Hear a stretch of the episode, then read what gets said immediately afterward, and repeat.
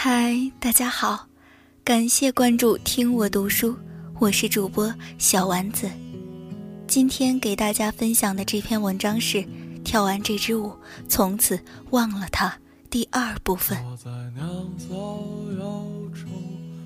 认识赵雅丽之前，我觉得人生挺无趣的。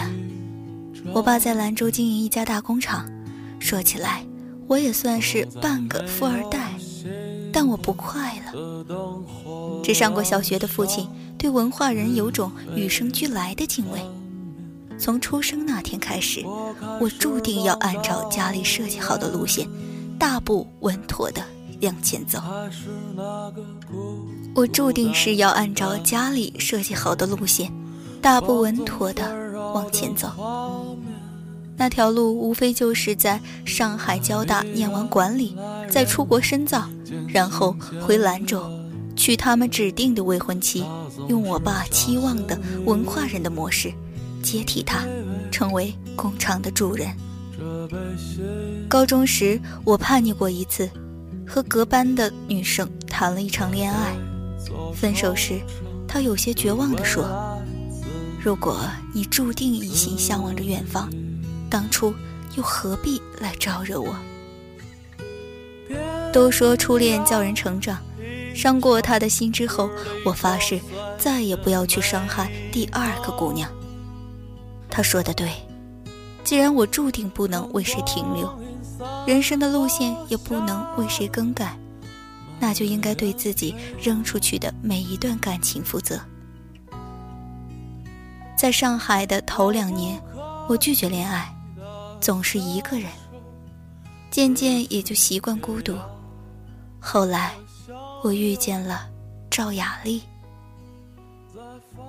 赵雅丽是个有点迷糊的姑娘，舞蹈课上她能踩着舞步打瞌睡，而那天在图书馆捡到她的手机时，我更加确认了这一点。将手机还给赵雅丽的第二天，刚好是舞蹈课，不知道是不是我的感觉出了差错，她看我的眼神有点躲闪。下课后，他叫住我，涨红着脸说：“我能请你吃饭吗？手机的事还没有谢谢你。”周围很多人的目光落下来，我好像没有办法拒绝。那天之后，我的身边就多了一个女生。我们一起吃饭，一起自习，我不再是一个人。时间久了。走在路上，便有人冲着我们暧昧的笑，也有人说我们是最萌的身高差的情侣。我和他都不去辩解，这样的状态我挺满意的。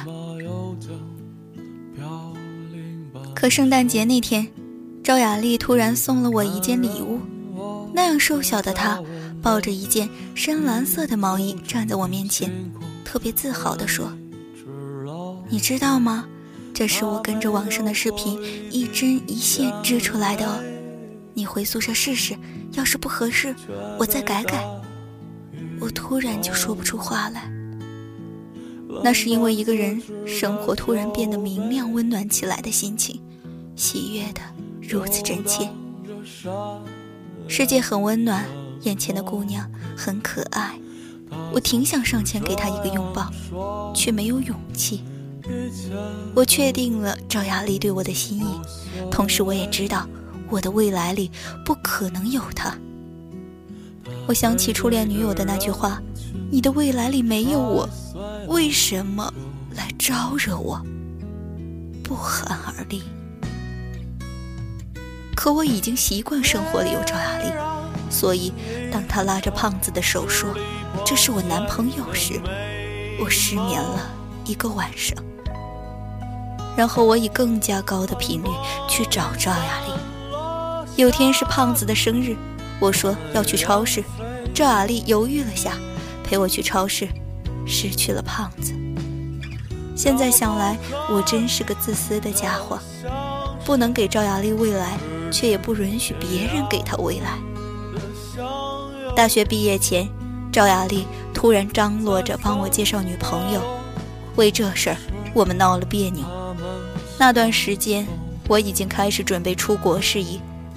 当我将他在半路上拦住，告诉他不久我就要去法国时，他轻轻地哦了一声，眼神瞬间的黯淡下去。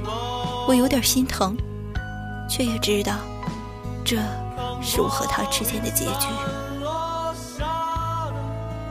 在法国的那两年，我又变成了一个人。我时常想起赵雅丽。二零一五年六月，我爸说，王叔叔家的女儿笑笑去了法国，让我照顾她。我心里清楚不过，笑笑就是他们为我选定的未婚妻。当我在巴黎的大街上见到她的时候，心底有一丝不易察觉的喜悦，因为瘦瘦小小的笑笑。一眼看上去有点像同样瘦瘦小小的赵雅丽。是在那个瞬间，我终于承认我是爱过赵雅丽的，只不过因为知道结局，所以我一直在用理智克制这份感情。笑笑和赵雅丽完全不一样，我和她第一次见面，她就拿起我的手机，在埃菲尔铁塔的夜景里，让别人给我们照了一张合照。然后自顾自地把我发了朋友圈。九月回国，我特意去了上海，我想见赵雅丽。当她踩着八厘米高跟鞋站在我面前的时候，我有些吃惊。记忆里的赵雅丽消失了，眼前的她云淡风轻地和我说着往事。说到未来时，她自信满满，笑起来很迷人。而我在她的眼里不再有光芒，我有点失落，却也替她感到高兴。赵雅丽，你应该有新的生活。第二天我回了巴黎，飞机落地时，我给赵雅丽发了条短信，是顾城的一首诗：你不愿意种花，你说，我不愿意看见它一点点掉落。是的。为了避免结束，你避免了一切开始。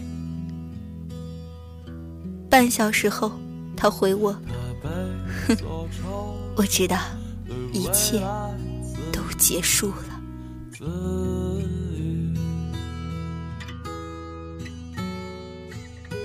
别让一场支离破碎